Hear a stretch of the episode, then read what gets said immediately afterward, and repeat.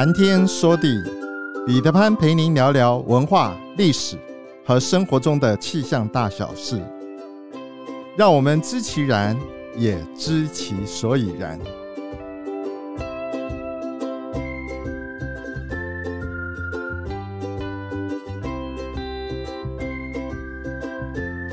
谈天说地，潘大刚空中与您相会。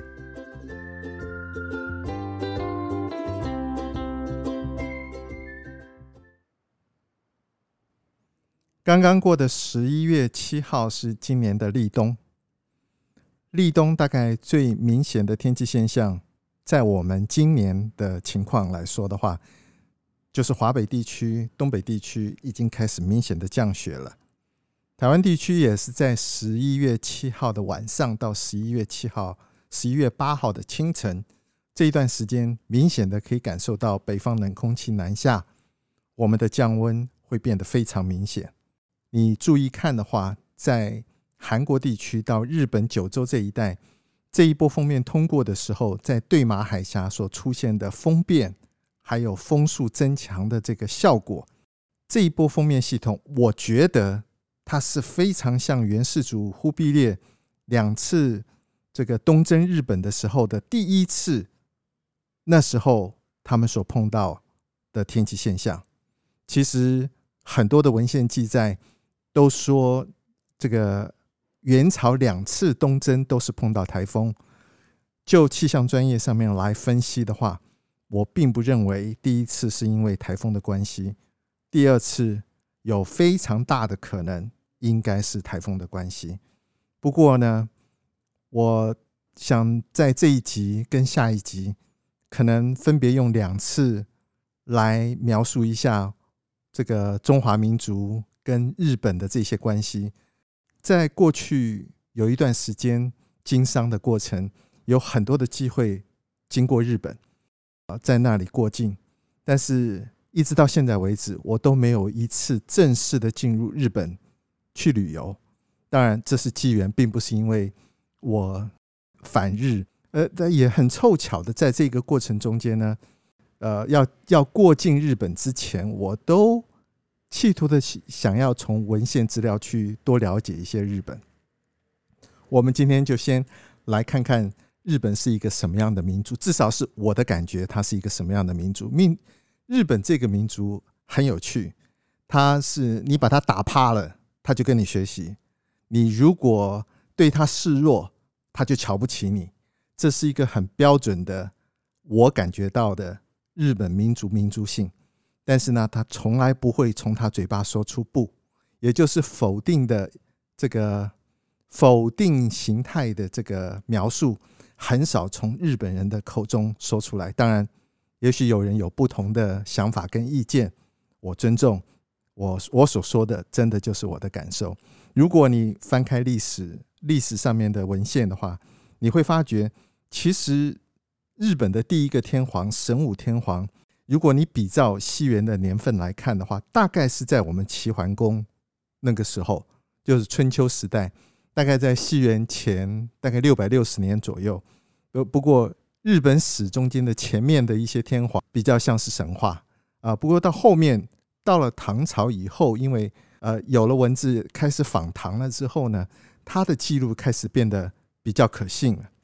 中日正式的交流其实可以追溯到东汉光武帝的这个期间，但是中日交流达到巅巅峰的那个时期是在唐朝的时候，这不是没有原因的。原因就像我一开始的时候说，你如果把他打趴了，他才会向你学习。中国在唐朝就隋唐这一段时间呢，其实很有趣的就是。它是大概是中国史上最开放，而且允许外国人在中国可以居住、通婚、任官。你你可以想象到的，其实它是一个非常开放的社会。如果你去看看我们留下来的这一些文物的话，你会发觉从汉朝到唐朝，唐朝到宋朝，我们在留下来的文物，尤其是在人的这个部分，你会发觉好像。忽然之间，妇女变得比较开放了，衣着开始变得比较开放了，然后人物上面来说，不仅仅只有汉人，你可以看到很多胡人、很多外地人。日本呢，呃，其实，在这么男尊女卑的一个社会环境里，你觉得天皇都是男性吗？其实，在日本史上有八位女天皇，而且有十个国号。为什么有八位女天皇、十个国号呢？是因为其中有两个女天皇，她就位两次。那你也可以想象得到，在天皇就位这个过程中间的权力倾轧是多么多么的复杂跟丑陋。所以呢，呃，为什么中日的交流在唐朝会达到巅峰呢？刚开始的时候呢，孝德天皇，孝德天皇是一个女女天皇。在他的那个时期呢，有中大兄皇子是他的这个太子。那个时候呢，他们跟百济还不错。在现在的韩国，在唐朝的时候是三个小国，叫做新罗、百济跟高句丽。其中呢，新罗是最弱的，然后百济跟这个跟日本最好。日本想透过百济，然后来试探看看大唐的那个武力是怎么样。情况是如何？然后他其实很早就想要拓展他的国土，结果没想到呢，这个百济呢虽然是最弱，但是呢，他有一个很强的靠山，那就是唐朝。那时候正好也是唐初，唐初跟日本第一次有有正式的作战，也是史书上第一次有记载战争的那个战争。叫做白江口之役，现在好像有电影已经开始拍了。白江口之役，白江口之役这一场战争是由唐朝的将军刘仁轨打打的第一场海战，就是水上战争。这个中日甲午战的时候呢，清朝的水兵其实是是不堪一击的。我们的印象大概都落在大概近一百年、两百年之内，他的他的感觉。但是如果你把它拉回去，拉回去，这个西元这七世纪左右，你会你就是唐朝的初期，你第一次把这个新罗跟日本联军在白江口打得七零八落的，那是唐朝，是汉人，叫刘仁轨。我们讲讲看那个那个那当时的情况。那一次海战其实基本上有一点大人打小孩，然后大象踩蚂蚁这种这种感觉。呃，日本的船只虽然呃虽然有上千艘，啊，刘仁轨的呃这个这个船啊只有好像一百多艘，但是船的大小是完全不成比例的，就像我刚刚讲的，而且作战的技术，因为那时候这个唐军已懂已经懂得怎么样用火攻，然后但是日本人还不知道怎么样去做，他只能够用零星的。万箭齐发，然后去围，然后想办法去蚕食鲸吞你你大船。没想到大船除了有火攻之外呢，甚至于还有有摆动的那个那个敲打船的那个石头。它这是一个很大的那个长杆，上面装了很重的那个大石头。然后呢，它又摇摆那个长杆，然后那个长杆的石头就会砸海上的那个呃船只，因此你就很容易就被打就被打碎了。以前的以前造船技术大概也没有这么好，所以说你受到重击的时候很容易船就破损，然后之后就沉没了。白江口之役，我记得没有错的话，已经开始有电影有拍，然后呢，呃，那个电影拍的也是很壮观。我们看白江口这一场战役呢，其实是中日第一场正式的作战。事实上，他最后记载的是什么呢？他最后记载的是，他说。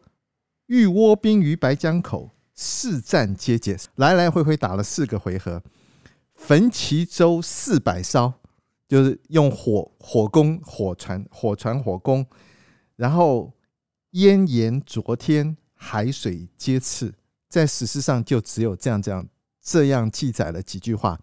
但是白江口之役之后，日本开始派遣唐使到唐朝。来学习典章制度，一切都开始学。遣唐使总共有十九批，成行了十三梯次，有三梯次呢，呃，碰到了风浪，然后没有成行；有三梯次在海上就就沉没了，然后也没有成行。这十三梯次最多的人来一次有六百四十左右，最多的人一次六百四十左右。这个隋唐这个朝代呢，最开放，而且允许外国人既可以任官居住，又可以通婚的这个很开放的一个社会。阿倍仲麻吕跟着遣唐使到达中国长安了之后，然后他就进入国子监开始学，学什么呢？学《礼记》《周礼》《诗经》《左传》，然后。所有的儒家经典，他都很精、很很努力的去学习，他的成绩也很优异。毕业的时候呢，一举就考上了进士。他跟王维、李白是很好的朋友。讲到王维跟李白，你可以想象，这个李白基本上不太有朋友的。李白的脑袋里面，他自己是仙，然后一天到晚就在山里面，就是跟酒、跟山、跟山林一起互动。然后感觉上他交的朋友都很像是酒肉朋友，喝喝酒，吃吃肉。然后呢，呃，好像没有记录太多。你你大概没有听过，呃，李白他自己有多少朋友？那王维，王维，我的感觉，读过他的诗的这个过程中，你你也可以发觉，王维大概也是一个蛮孤僻的人，一天到晚都在深山里，然后写的东西几乎都是跟深山。跟环境有关的，好像也没有几个朋友。阿倍仲麻吕后来呢，啊、有一个汉名叫做曹恒，曹就是一个日，一个在上头，下面是一个瑞雪兆丰年的兆在下面。曹恒，恒是平衡的恒。那曹恒呢？曹恒十九岁到达唐朝，然后在长安学习，然后后来。得了进士，做了官，然后娶了妻，生了小孩，连他的儿子到最后也不知道，也不知道他老爸竟然是日本人。结果有一天呢，当唐玄宗在啊中秋节的时候，好像呃开了一个这个 party，然后就把很多人都找找来。那那个时候呢，就就希望大家吟诗来助兴。唐玄宗叫他作诗。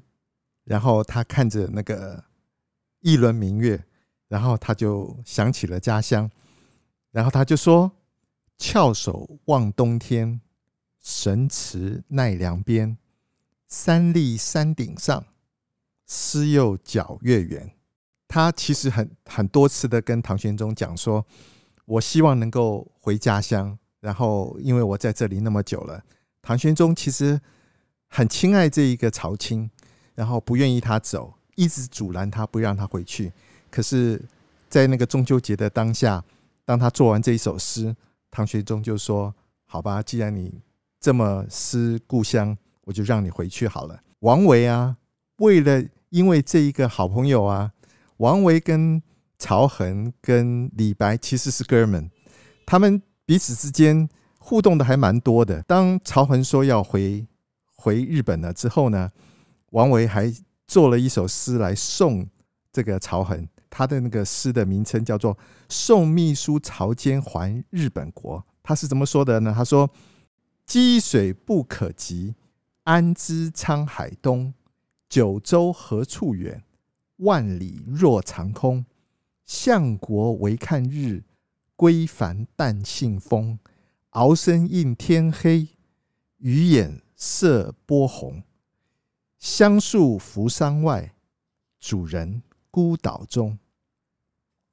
这是王维送曹恒回日本国写的一首诗。曹恒跟跟着这个遣唐使有这一群人呢，就开始啊辗转的就开始要回到日本。虽然现在看起来啊，日本啊，从从从这个山东济南，或者是从扬州这些地方回去日本的，看起来现在没有多远。不过当时。的确是一个还是蛮蛮艰险的一个路程。那不幸的是，曹恒他在回去的路路程当中呢，真的就碰到了天气不好。那他的船呢就被吹吹吹吹吹吹到哪里去？吹到越南。讯息传回了长安城，然后就说：“哦，回去日本的这一群遣唐使呢，其实并没有回去成功，然后不知道他们到哪里去，可能这个船就翻了。”李白曾经还写了一首诗来哭曹恒，啊，他的诗叫做《哭曹青横》，他怎么他怎么说的？他说：“日本曹青辞帝都，征帆一片绕澎湖。明月不归沉碧海，白云愁色满苍梧。”其实，在隋唐这一段时间，其实呃，中国其实是蛮开放的，很多的外国人都在中国做官。刚才我们所说的这个曹恒就是其中之一。曹恒后来到了他的船，不是被吹到越南吗？呃，安南节度使了，看到发了发发现说，哦，这是曹青，然后就把他辗转又送回了长安城。然后后来得知的是，后来曹曹恒大概在七十多岁的时候呢过世。然后自从他回去日本没有回去成功，然后他就没有再回去了。然后反而是。他的儿子在之后才理解到，说原来我我的父亲是日本人。呃，很多外国人在在唐朝做官，呃，我随便举几个例，门神有两个很有名的，大概大家大概都都知道的，一个叫尉迟恭，一个叫做秦叔宝。那尉迟恭其实就是一个外国人，尉迟恭，尉迟恭，你知道他是他是波斯人呢，他是波斯人到唐朝来做官，做的官还不小。唐太宗因为玄武门之变之后呢，因为杀了太多人，为了权力，不过权力让人让人变丑陋这一件事情，不是只有唐朝，是一路走来都一样。所有的人只要为了权力，都变得丑陋。但是呢，当你年龄大了之后，当你回去摸着良心，然后面对你自己曾经做的事情的时候呢，你会有不安。不安的时候呢，那这个为什么会有门神？就是因为尉迟恭就跟呃唐太宗讲说，呃说皇上你你你睡觉不安稳，我在外面帮你站岗，然后然后站着站着站着，然后唐太宗觉得还蛮有效的，然后之后后人就开始把秦叔宝、尉迟尉迟恭变成化成门神，然后贴起来，然后就出来了这个后面后续的这些这些这个。我们现在所知道的一个情况。话说，外国人还有哪一些在唐朝做官呢？安禄山是粟特人，粟特人是哪里人？我曾经去乌兹别克，乌兹别克旅游的时候呢，我们到乌兹别克的东北边，东北边的山区里面啊，基本上就是粟特人的家乡。粟特人，简单的讲，就是西亚西亚地区有一些。有一些这个山区里的人，他的名称叫粟特人。粟特人很会很会做生意，啊，现在留下来的文化记录也不太多了。还有为了安史之乱，然后曾经有过有过一个将军，啊，负责专门专门抗安禄山的那个叫高仙芝，大概有人知道。你知道高仙芝是哪里人吗？高仙芝是高丽人。我们刚刚讲的是两个武将。然后呢，曹恒是文将，可是总之，在一个朝代里面呢，就是好比说唐太宗的治理期间，据说每一个朝代的每一个朝代的外国人，平均大概就有三千多人外国人在那个那个当下在做官。一个开放的社会，一个愿意接受不同文化多元的影响的一个社会呢，当然它就比较活泼，而且比较有。有朝气。好，我们讲日本，所以说派了遣唐使到了唐朝来学唐朝的典章制度。很早以前，佛教在唐朝之前就有部分的佛教给传到了日本去，然后也是透过百济传过去的。系统性的传过去，是因为遣唐使到了唐朝来之后呢，知道了鉴真大师。鉴真大师也不是一一次就去日本就很顺利。他也去了好几次都没有成功，最后一次成功，弄到最后鉴真大师也失明了。鉴真大师他是佛教律宗的一个大师，律宗是一个自律非常严谨的、严谨的一个一个宗派。当他去了日本之后呢，他就把然后就很多的东西就带到日本去。日本的佛教体系很多的时候不仅有唐朝的影子，更有鉴真律宗的。那个那个影子在。日本就从六百四十六年孝德天皇开始，孝德天皇那个时候呢，他的名号叫做什么？叫做叫做大化。所以说，遣唐使回到日本去之后呢，就开始就系统化的开始学学中国。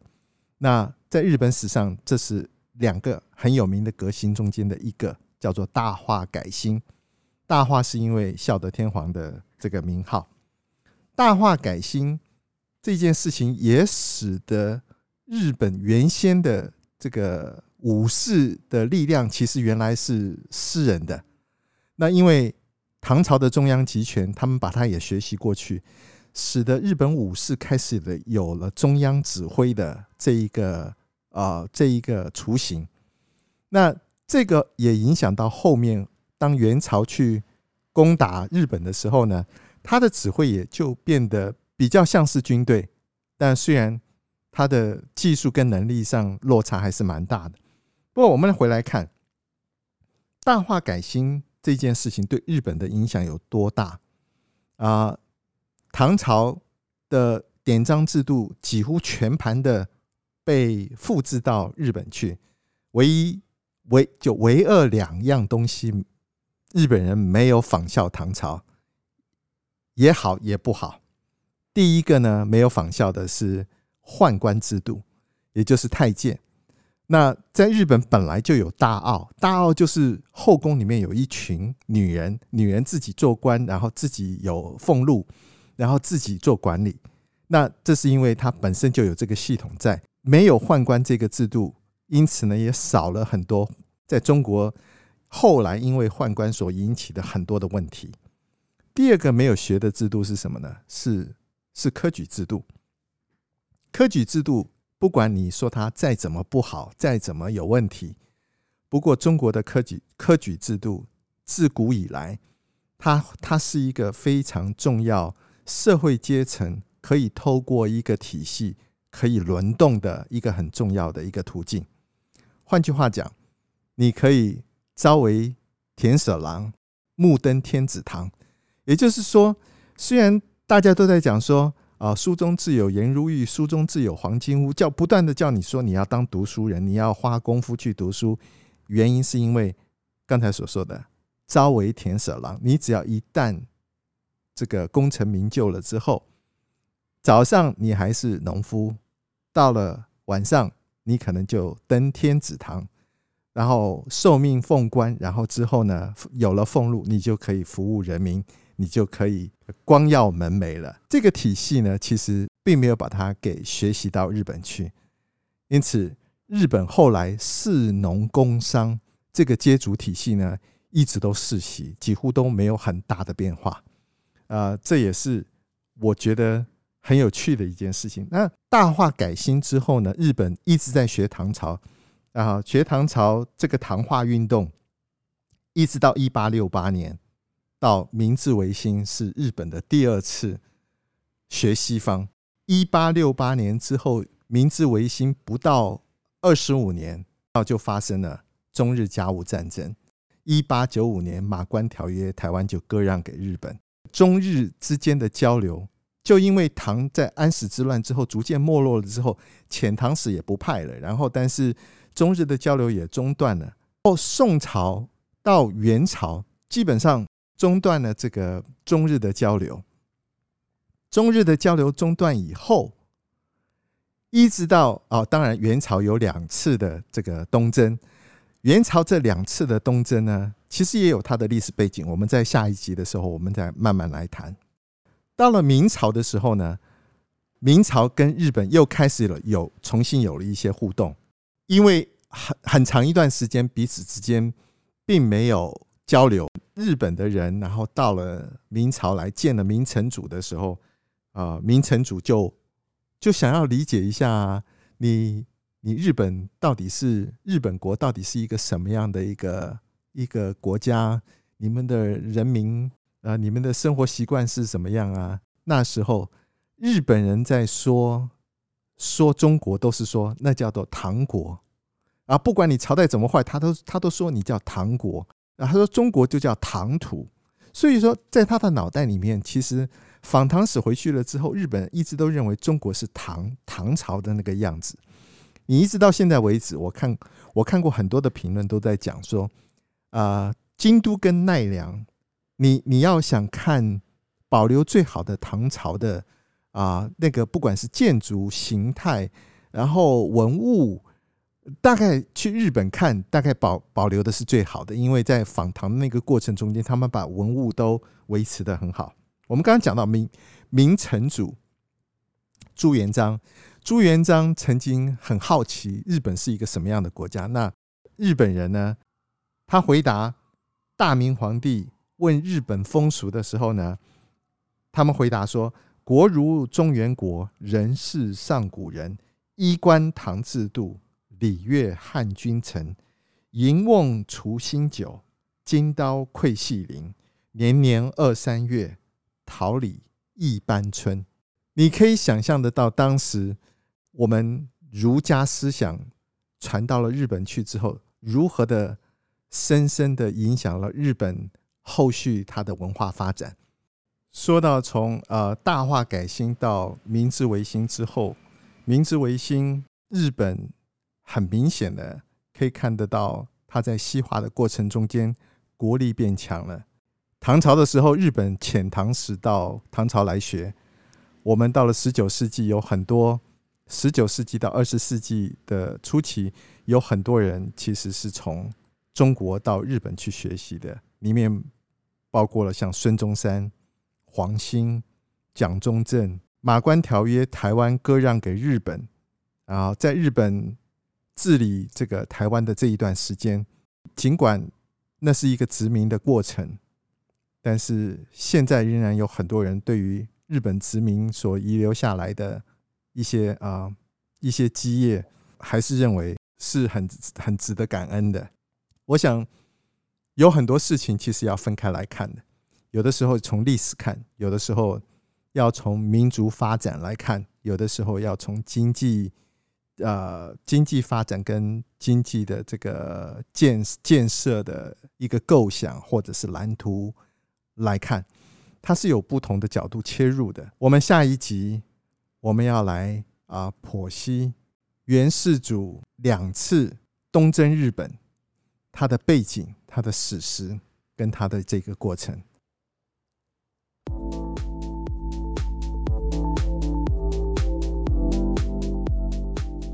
浩瀚苍穹，气象万千，月晕而风，础润而雨，见微知著。